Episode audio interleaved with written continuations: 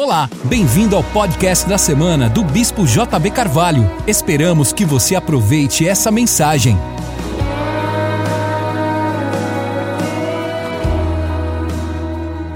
Glória a Deus, glória a Deus. Abra comigo a sua Bíblia no livro de Eclesiastes, capítulo 11.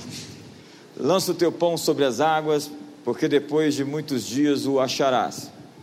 Reparte com sete, ainda com oito porque não sabes que mal sobrevirá à terra. Estando as nuvens cheias, derramam aguaceiro sobre a terra, caindo a árvore para o sul ou para o norte, no, no lugar em que cair, aí ficará. Quem somente observa o vento nunca semeará, e o que olha para as nuvens nunca cegará. Assim como tu não sabes qual o caminho do vento, nem como se formam os ossos no ventre da mulher grávida, assim também não sabes as obras de Deus que faz todas as coisas. Semeia pela manhã a tua semente, e à tarde não repouses a mão, porque não sabes qual prosperará. Se esta, se aquela, ou se ambas igualmente serão boas. Esse é um texto emblemático, fala sobre investir num futuro em que você não vê. E eu quero também ler uma paráfrase desse texto que diz: Lança o teu pão na superfície das águas, embora não seja provável encontrá-lo de novo. Contudo, coisas estranhas realmente sucedem pelo que avança e ser generoso. Estudiosos veem um padrão que ocorre quando algo quer se revelar, quando algo quer se manifestar. Põe a mão no ombro do seu irmão e diga: há um futuro querendo aparecer. Existe um padrão para identificar um tempo onde as mudanças ocorrerão. Quando a Bíblia fala sobre mudança de estação, é, a Bíblia fala sobre José quando vê sol, lua e as estrelas se prostrando perante ele. E quando Jesus fala que o sol se converterá em trevas, a lua não dará sua claridade, as estrelas cairão no firmamento, os poderes dos céus serão abalados, então se verá o Filho do Homem entre as nuvens com poder e grande glória. Nós estamos vendo Jesus remontando um cenário que foi falado no livro de Gênesis, quando sol, lua e estrelas aparecem. Então a Bíblia tem uma chave hermenêutica, ela se interpreta. A Bíblia não está falando literalmente que as estrelas vão cair dos céus, senão que há uma mudança de governo acontecendo. No caso de José, ele se torna grão-vizir de todo o Egito, vice-rei do Egito inteiro e salva as nações da fome. No caso, no caso de Jesus, está anunciando um novo governo, o governo de Deus, como pedra cortada sem auxílio de mãos, que derruba o governo gentílico. Uma mudança de estação e um novo governo está para emergir. A agenda de Deus deseja se manifestar na terra. Há, contudo, aqueles que não têm os seus olhos em Deus, têm os seus olhos no inimigo, porque eles parecem que acreditam que o diabo dá as cartas do jogo. Então eles têm toda aquela mensagem dos Clube dos Treze, dos Illuminates, do Conselho de Relações Exteriores, e todas aquelas coisas que eles acreditam que existe uma conspiração para tomar conta do governo do mundo. E eu realmente acredito que há muitos candidatos a anticristo por aí. As pessoas me perguntam quem é o anticristo? Eu digo, não sei. Há muitos candidatos. Contudo, entretanto, Deus é aquele que mexe as peças no tabuleiro e que governa.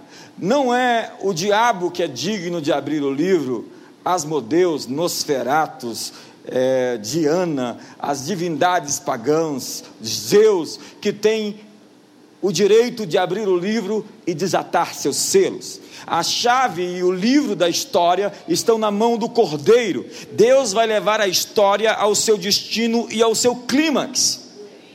Amém ou não amém? A agenda de Deus quer se manifestar agora.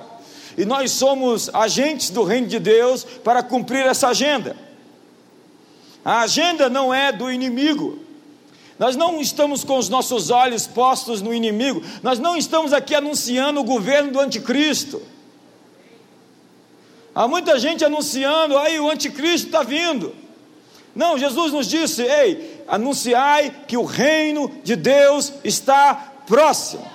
Nós não estamos aqui fazendo publicidade do mal, propaganda de demônios, há pregadores que são propagandistas do mal. Eles pregam mensagens que parece que o mal está controlando tudo. Ei, eu tenho boas notícias para você. A luz veio ao mundo e as trevas não prevaleceram contra ela. Não é o diabo que tem a chave da história, é o cordeiro que é digno de abrir o livro e desatar seus selos. Há pessoas com a sina de anticristo, de meia, meia, meia, gente que vive essa impregnação com o mal, estudando as coisas profundas de Satanás, estudam rituais demoníacos, compram livros de batalha espiritual, que mais parece que Deus está com problemas, porque Deus não consegue lidar com a guerra. Ei, amigo, Deus não quis nem se envolver na guerra pessoalmente, porque era muito desigual. Deus criou você para que você julgasse os anjos que caíram. Está lá em 1 Coríntios capítulo 6.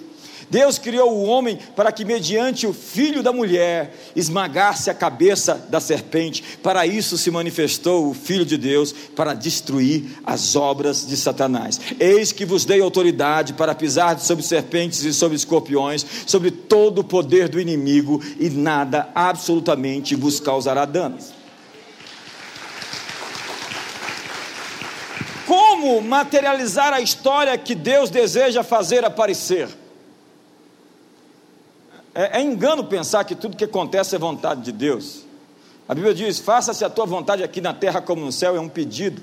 Então sugere-se que a vontade de Deus por vezes não está sendo feita. Então isso tira de nós a nossa capacidade de tomar decisões, como se nós fôssemos meros fantoches. Mas quando o povo de Deus se posiciona e traz a agenda de Deus, a vontade de Deus é cumprida.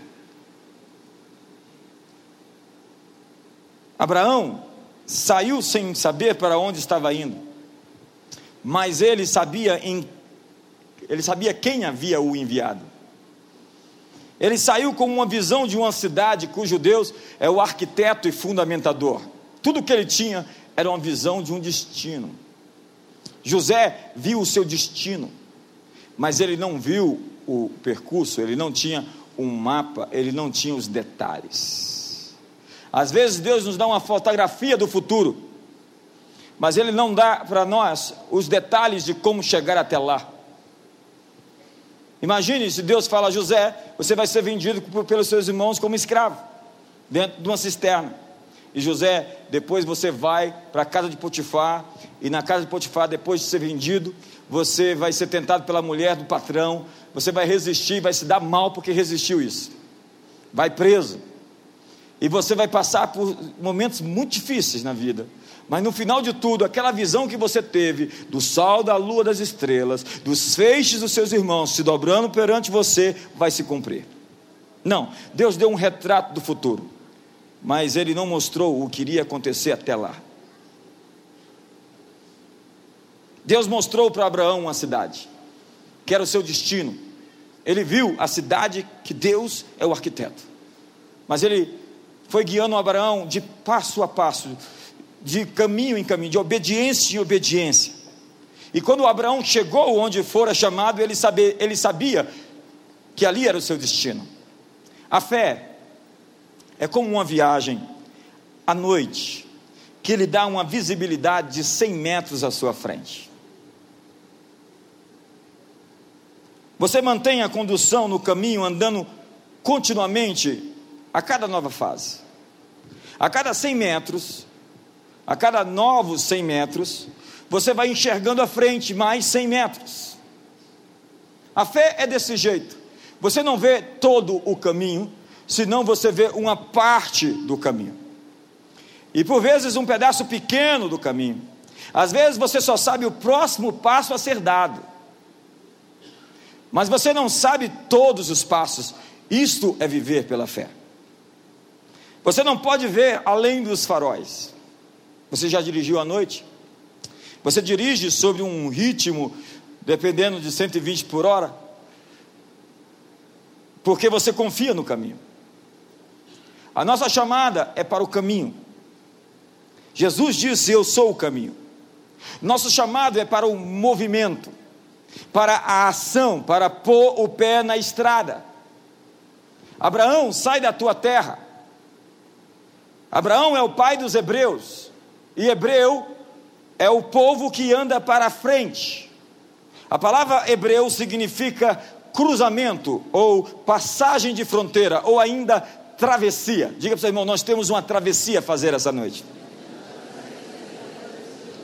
Um hebreu é um andarilho, sempre em progresso. Ele vive em estado permanente de acampamento, ele está em movimento. Somos chamados para um estado permanente de transformação, de crescimento e de desenvolvimento. Se você não avança, você retrocede. Se você simplesmente para, você fica para trás. Vivemos em um mundo em movimento. Se você não se atualiza, você se torna notícia velha. Andar nos passos de Abraão significa pôr os pés no caminho e andar pela fé. Ainda que não saibamos o que nos ocorrerá amanhã, Paulo fala: Eu não sei o que vai me acontecer em Jerusalém, mas uma coisa eu sei: que eu estou pronto para morrer e assinar com o próprio sangue o chamado e a vocação que recebi do meu Deus. A igreja é a eclésia, são os chamados para fora, para o caminho, para a estrada, para o êxodo, para a travessia. Deus não nos chamou para estarmos seguros, Deus nos chamou para fazer coisas maiores do que nós mesmos. Se você se manter na margem da sua segurança, tudo o que você vai ter é o mediano, é o medíocre, é o trivial. Pessoas buscando segurança. Ouça, você precisa de um sonho, de uma visão, de um trabalho tão assustador que precise da ajuda de Deus para realizá-lo. Como diz Rei Redburn, primeiro eu me jogo do penhasco e na descida eu construo as minhas asas algo além das suas forças, além dos seus recursos, além do seu extrato de conta bancária, além da sua segurança, além do seu poder de fogo. Servir a Deus significa entrar em uma área de risco onde você não estará mais seguro, onde as suas forças não serão suficientes, onde simplesmente você não vai sobreviver se Deus não intervir. Isso é viver pela fé. Mas chega um momento em que as pessoas começam a confiar naquilo que eles construíram e começam a construir uma zona de conforto para ali habitar. E essa é a zona onde nada acontece. Há muitas atividades na igreja brasileira, na igreja no mundo inteiro, que não precisa do Espírito Santo para acontecer. Dá muito trabalho fazer muito lanche e comida para um lugar onde o Espírito Santo não está se movendo para manter as pessoas coesas.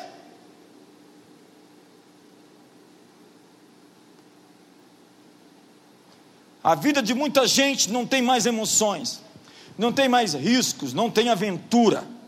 É quando a nossa viagem não tem aventura, passamos pela vida e deixamos a vida passar. E servimos um Deus religiosamente. Nós viemos para a igreja no domingo, satisfazemos nossos. Nós precisamos de saciar um pouquinho do, nossa, do nosso ego, massagear um pouco o nosso ego e cumprir nossas obrigações religiosas e voltar para a semana e viver um cristianismo básico. Nada que interfira demais no meu dia a dia. É quando nós precisamos realmente acordar para aquilo que realmente significa seguir Jesus. A obra de Deus é uma obra de altíssimo risco. Gideão lutou com 300 contra 120 mil. Moisés foi enviado para Faraó com seu irmão, com um cajado na mão. Deus sempre está nos colocando em situações maiores do que nós. para se revelar através de nós a um povo que não o conhece. Nós precisamos de um trabalho novo. Precisamos de mais aventura na vida. Precisamos de uma onda mais alta. Precisamos ser crianças de novo.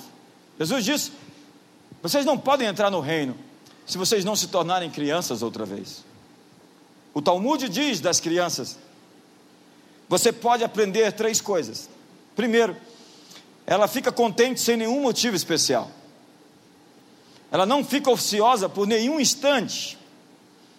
Quando precisa de algo, ela exige vigorosamente. Ela simplesmente grita, ela chora. Portanto, amigo, reencontre o seu choro. Abra a sua boca e grite. Ponha para fora o seu escândalo, a sua decepção, a sua dor, seu pedido para Deus e então siga adiante. Há muitas pessoas com a forma, conformadas com o mundo. Há muitas pessoas que assumiram a forma das circunstâncias. Elas não são aquelas que batem de frente, que se chocam, que colidem com o mundo, mas se acomodam ao mundo. Carnalidade é quando você absolve a cultura do mundo e a transmite através da sua personalidade.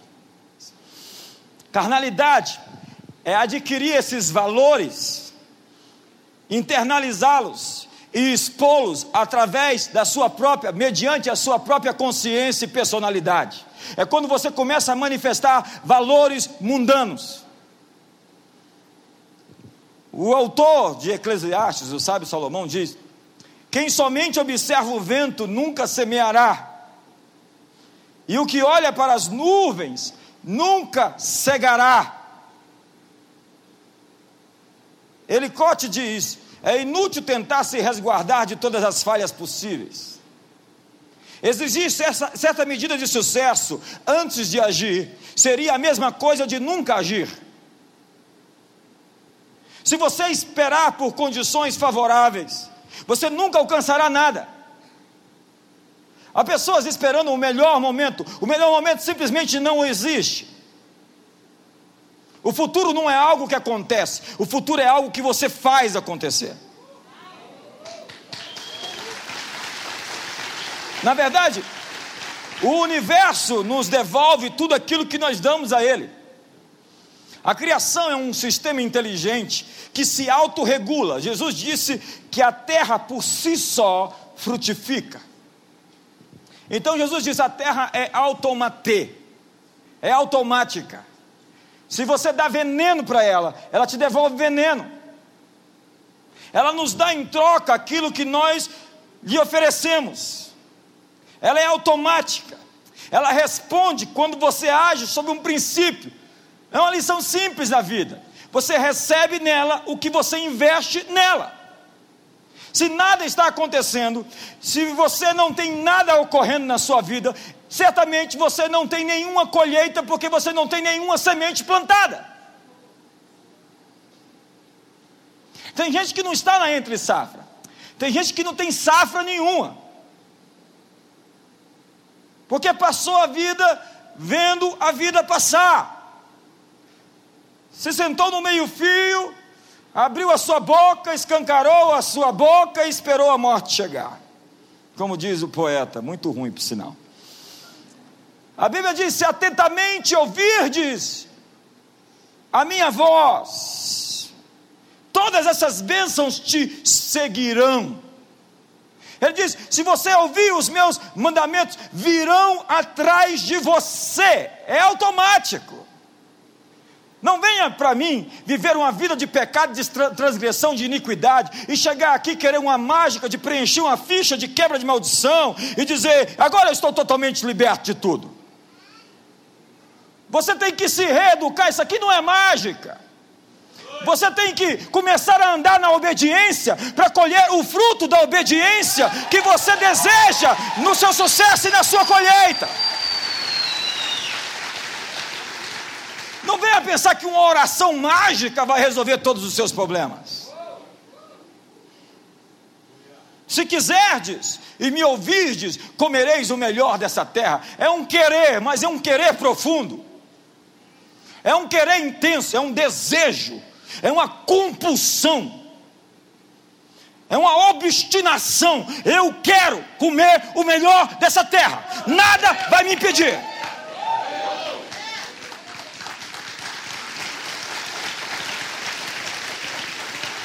Portanto, continue seguindo, andando, se movendo. Não pare de andar, é o poder da continuidade. O texto que eu li, assim como tu não sabes qual o caminho do vento, nem como se formam os ossos no ventre da mulher grávida, assim também não sabes as obras de Deus, que faz todas as coisas. Semeia pela manhã a tua semente, e à tarde não repouses a mão, porque não sabes qual prosperará, se esta, se aquela, ou se ambas igualmente serão boas. Continuamente, faça o bem, porque o bem ou o mal que você está plantando agora vão aparecer. O tempo revela o engano, o tempo revela o que estamos plantando. Salomão nos diz: semeia a tua semente, ainda que você não saiba o caminho do vento. Semeia a sua semente, ainda que você não saiba como que as novas gerações são formadas. Sobre o vento, Jesus disse: disse a Nicodemos, totalmente quadrado, formatado, a religião é a criptonita que impede o evangelho de entrar nas pessoas.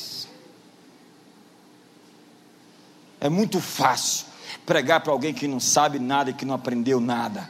Mas é ruim demais pregar para gente cheia de formas e de crenças que não se ajustam a esse livro. Porque primeiro tem que desaprender para aprender de novo. Sobre o vento, Jesus diz: o vento sopra onde ele quer. Ouve a sua voz, mas não sabes de onde vem nem para onde vai. Assim é todo o que é nascido do Espírito. Com todo respeito, amigos, não dá para segurar o vento, guardar o vento ou estocar o vento.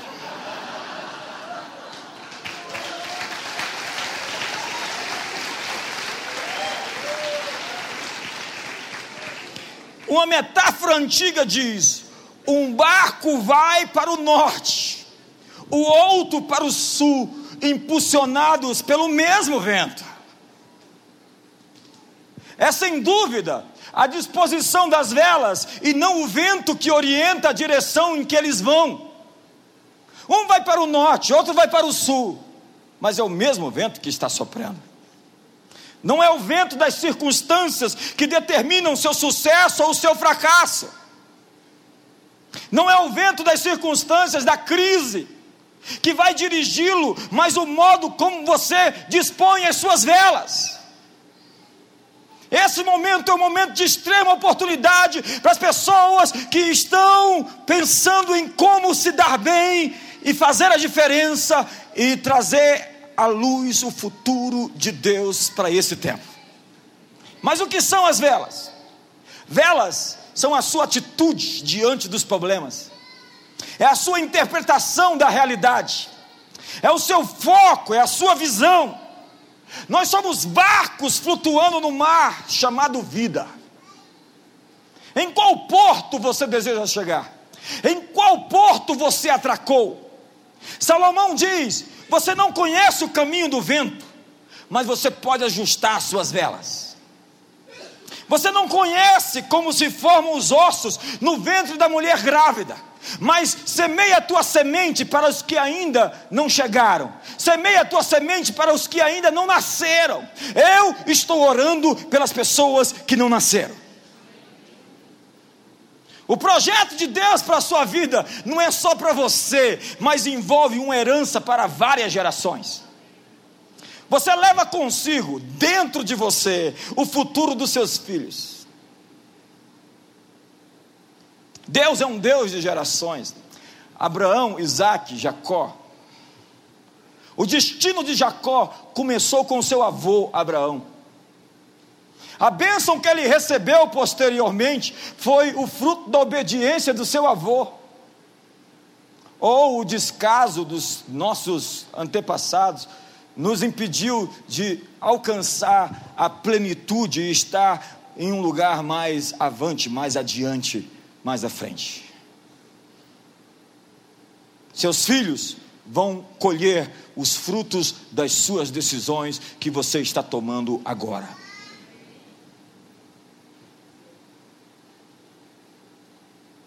Deus é um Deus de gerações. E dentro de você, você carrega algo que é maior do que você.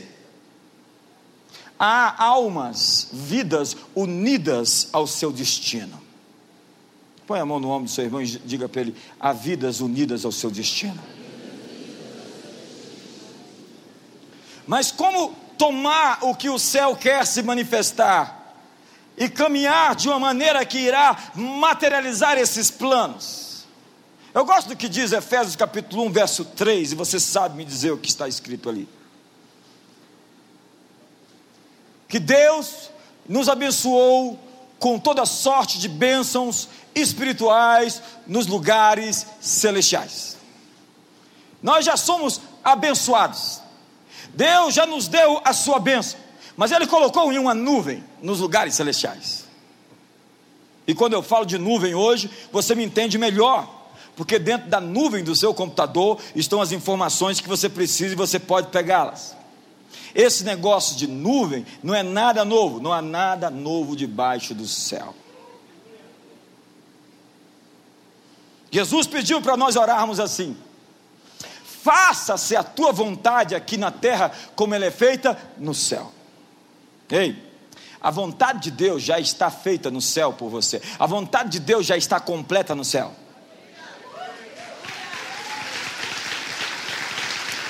vai melhorar. Tudo que você precisa para viver a vida que Deus tem para você.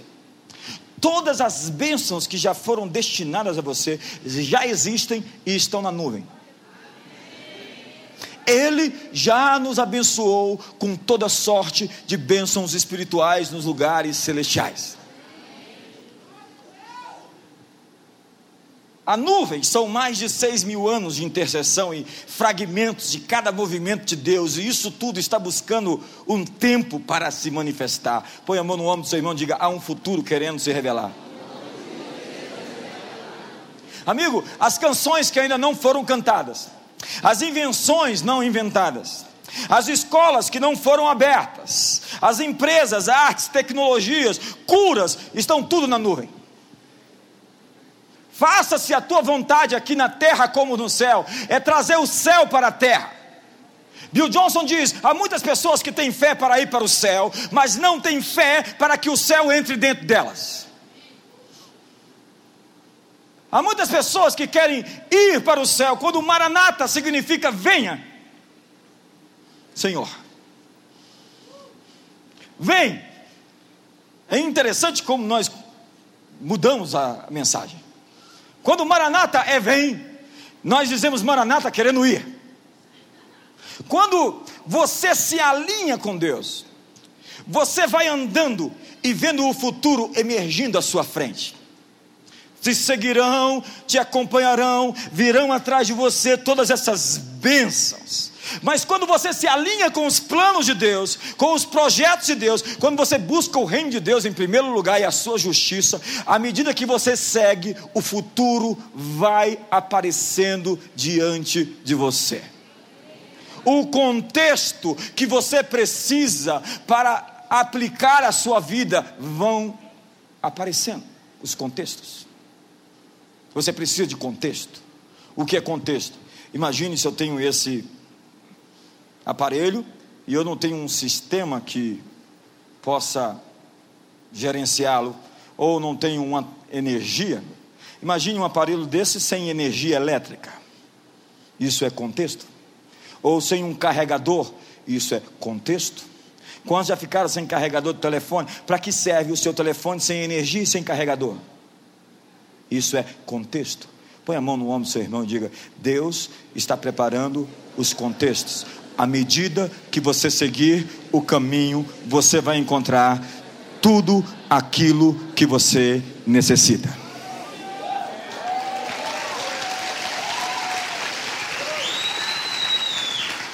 Então a sua oração é: Deus, libera os contextos. À medida que você seguir no caminho, vão surgindo na sua frente o seu destino, o seu propósito, a sua missão, sua vocação, o seu futuro. Fase após fase, obediência após obediência. O futuro dos que não nasceram ainda está dentro de você.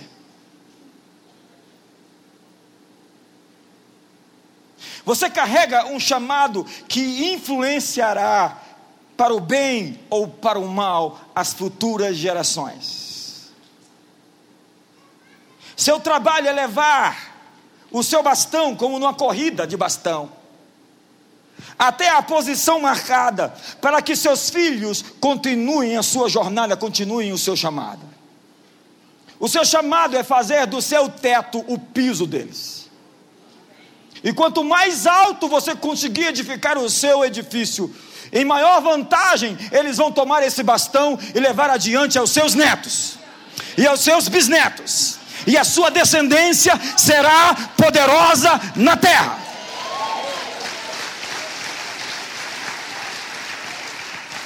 Quando você busca o reino de Deus em primeiro lugar, você verá todas as coisas que estão no seu futuro aparecer.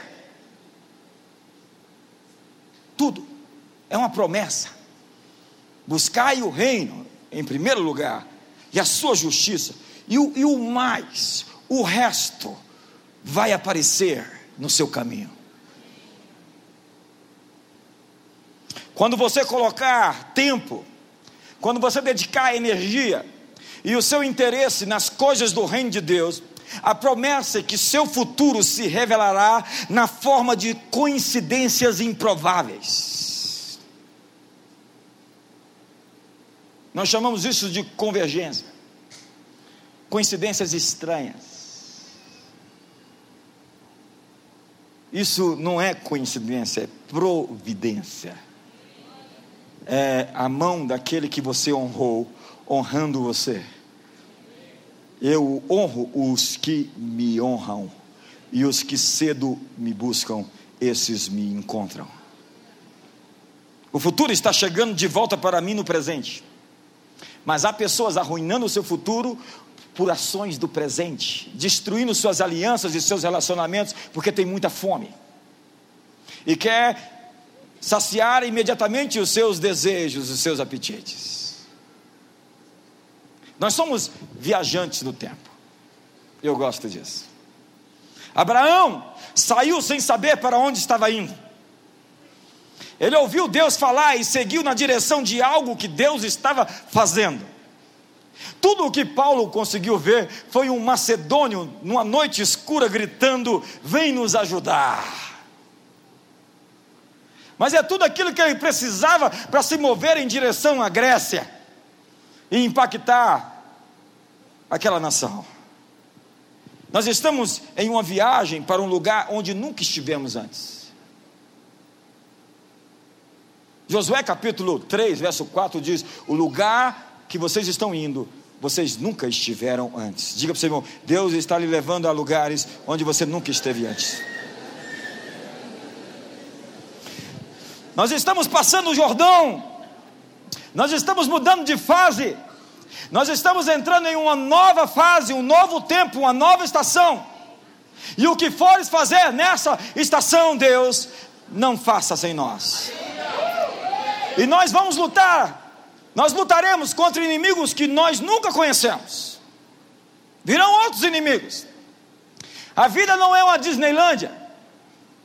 Nós matamos os amorreus, os ferezeus, os jebuseus, mas Deus sempre está nos esticando com inimigos maiores, a fim de que nós não nos tornemos flácidos, porque Deus deixou o inimigo na guerra, na terra para treinar o povo na guerra. É por isso que nós somos soldados, guerreiros, e não simplesmente complacentes, dormentes, que vêm para a igreja e se sentam e esperam o culto terminar para ir embora e viver a sua vidinha. Não, esse aqui é o quartel-general, é o QG, onde você aprende princípios e valores para sair daqui e invadir a sua semana, invadir, invadir a sua repartição pública, invadir a sua empresa, invadir as ruas de Brasília e com valores do reino de Deus, impactar a vida das pessoas, essa cidade, trazer o futuro para o presente agora. Meu desafio, meu maior desafio agora é levantar o nosso teto, é fazer desse lugar um lugar de tamanha inspiração e oportunidade, onde as pessoas vão poder crescer o máximo que elas puderem crescer. Meu desafio é levantar o teto, onde os dons e a vocação das pessoas vão se manifestar, onde esse lugar se torna um terreno fértil. Esse e todos os lugares que Deus nos permitiu abrir, tem nos permitido abrir. Deus diz, disse para mim: me dê lugares para eu encher. Deus me disse: qualquer lugar que vocês abrirem, eu vou encher.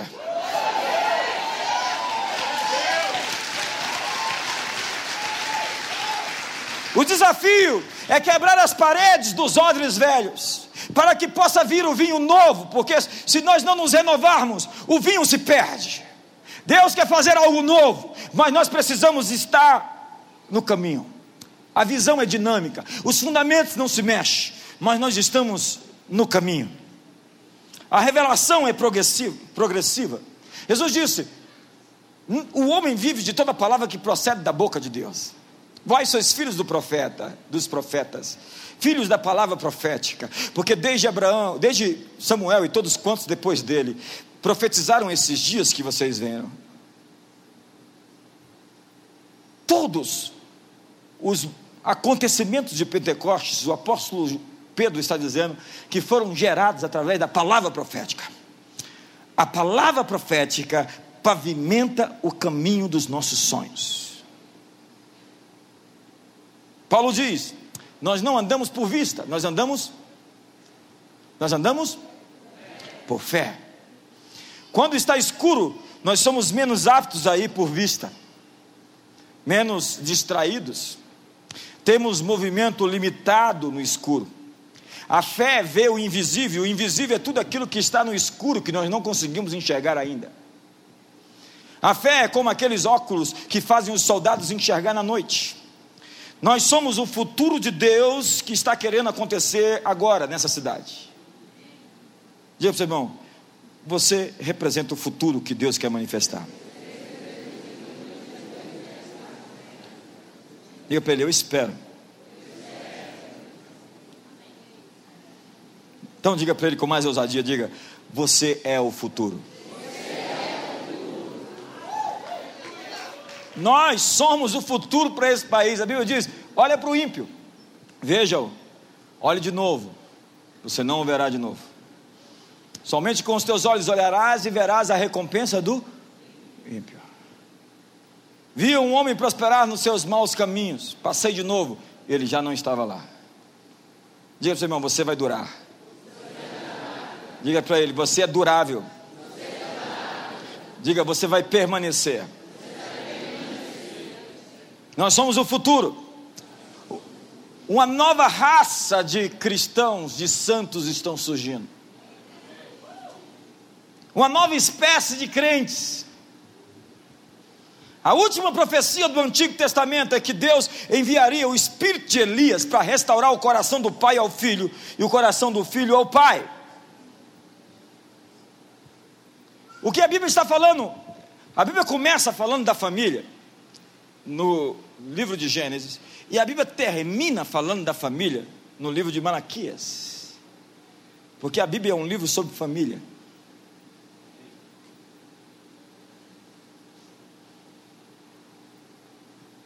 Sobre uma conexão de gerações que precisam se interligar. Um povo, um novo povo, um povo forte, um povo que conhece o seu Deus se tornará forte e fará proezas. Um povo está surgindo que não pode ser domado ou domesticado pela manipulação política, religiosa ou financeira. Um povo que não aceita ser modelado pelo politicamente correto. Nós vamos abrir um buraco nessa geração e na próxima e vamos enterrar o politicamente correto nessa nação. Cristãos de santos estão surgindo.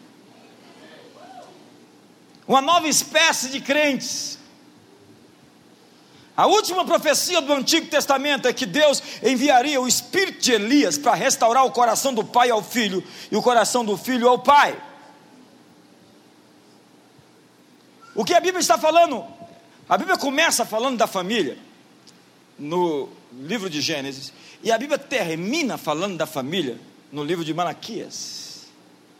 Porque a Bíblia é um livro sobre família, sobre uma conexão de gerações que precisam se interligar um povo, um novo povo, um povo forte, um povo que conhece o seu Deus, se tornará forte e fará proezas.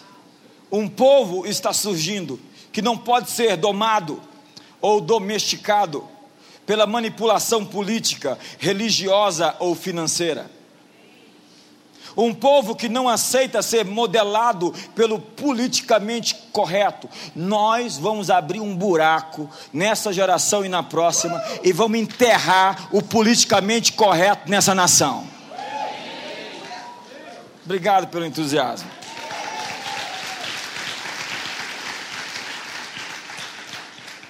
Uma virada está começando. Ei, a revolução dos santos começou. Quantos fazem parte dessa revolução aí? Quando em contato com a presença de Deus manifesta, amigo, nós nos tornamos radioativos. Radioativos. Quando comungamos com Deus, nós trazemos partículas do céu para a terra. Partículas, eu foi demais, pastor. Laptops, fótons. Moisés diz a Bíblia, tinha um rosto que reluzia e brilhava tão fortemente que ele precisou colocar um véu para se comunicar com as pessoas. E a Bíblia diz que a glória daquela aliança era a luz sobre o rosto de Moisés. Imagine a glória de uma nova aliança com superiores promessas. Não existe véu na nossa fé. Nós estamos numa aliança sem véus. Há um padrão. Ei, ei, eu comecei dizendo que há padrões reconhecidos quando algo vai manifestar-se. Há um padrão acontecendo agora que aponta para uma nova estação no mundo inteiro. Há uma revolução em curso. Você pode não perceber, mas ela está acontecendo. Agora, em 2015, os judeus estão celebrando aquilo que eles chamam de Shemitah. É o encontro de vários jubileus. O sol se converterá em trevas, a lua não dará sua claridade, as estrelas cairão no firmamento. O que significa isso? Uma mudança de governo. E a Bíblia diz que o governo desse mundo será entregue aos santos do Altíssimo e governarão pelos séculos dos séculos. Esta. É claro que isso está acontecendo de uma forma trans, através de uma transição contínua, não repentina, para que Deus possa nos capacitar e nos legitimar para as coisas que Ele quer nos entregar. E Ele nos legitima através do processo, através da cruz, através do quebrantamento, através de uma transformação. Deus não nos dá coisas prontas, Deus nos dá sementes. A natureza do reino de Deus são sementes. Deus nos dá coisas pequenas, sementes. E quando nós somos fiéis com aquelas sementes, essas sementes se tornam coisas grandes. Quantos receberam sementes aqui? Cuide bem das suas sementes. Esta é a hora de questionar seus medos, de enfrentar seus fantasmas. Deixe de carregar na cabeça o seu fardo. A arca é levada nos varais, nos ombros. O jugo é levado nos ombros e não na cabeça. Para levar seus problemas na cabeça. Deixe-os sobre os ombros, em vos converterdes e sossegardes. no vosso descanso e na vossa confiança está a vossa força. Aquietai-vos e sabei que eu sou Deus. Respira fundo aí, irmão. Viu como melhorou? Quando você vive assombrado, Jesus pode aparecer para você andando pelas águas, como apareceu aos discípulos, e eles chamaram Jesus de fantasma. Quando você vive assombrado, uma coisa boa que lhe aparece pode se tornar uma assombração. O Apocalipse que foi escrito, os cristãos estavam sendo massacrados, estavam sendo queimados vivos. Nero os enrolava com cera e com faixas e fazia dos cristãos velas que acendia a cidade, iluminava a cidade a noite toda. Nos coliseus, milhares deles, alguns deles muito ousados, diziam para as feras: podem vir, nós estamos prontos. Que venham as feras. Chegou um tempo em que a política de matar cristãos publicamente já não era muito positiva. Porque os cristãos estavam morrendo com tamanha ousadia e paz, que todas as pessoas que viam os cristãos morriam, diziam: onde eles estão reunindo, a gente precisa ir lá. Como é que eles conseguem morrer com tamanha coragem? Que fé é essa? É a fé naquele que disse: Eu sou a ressurreição e a vida quem crê em mim, ainda que morra, viverá.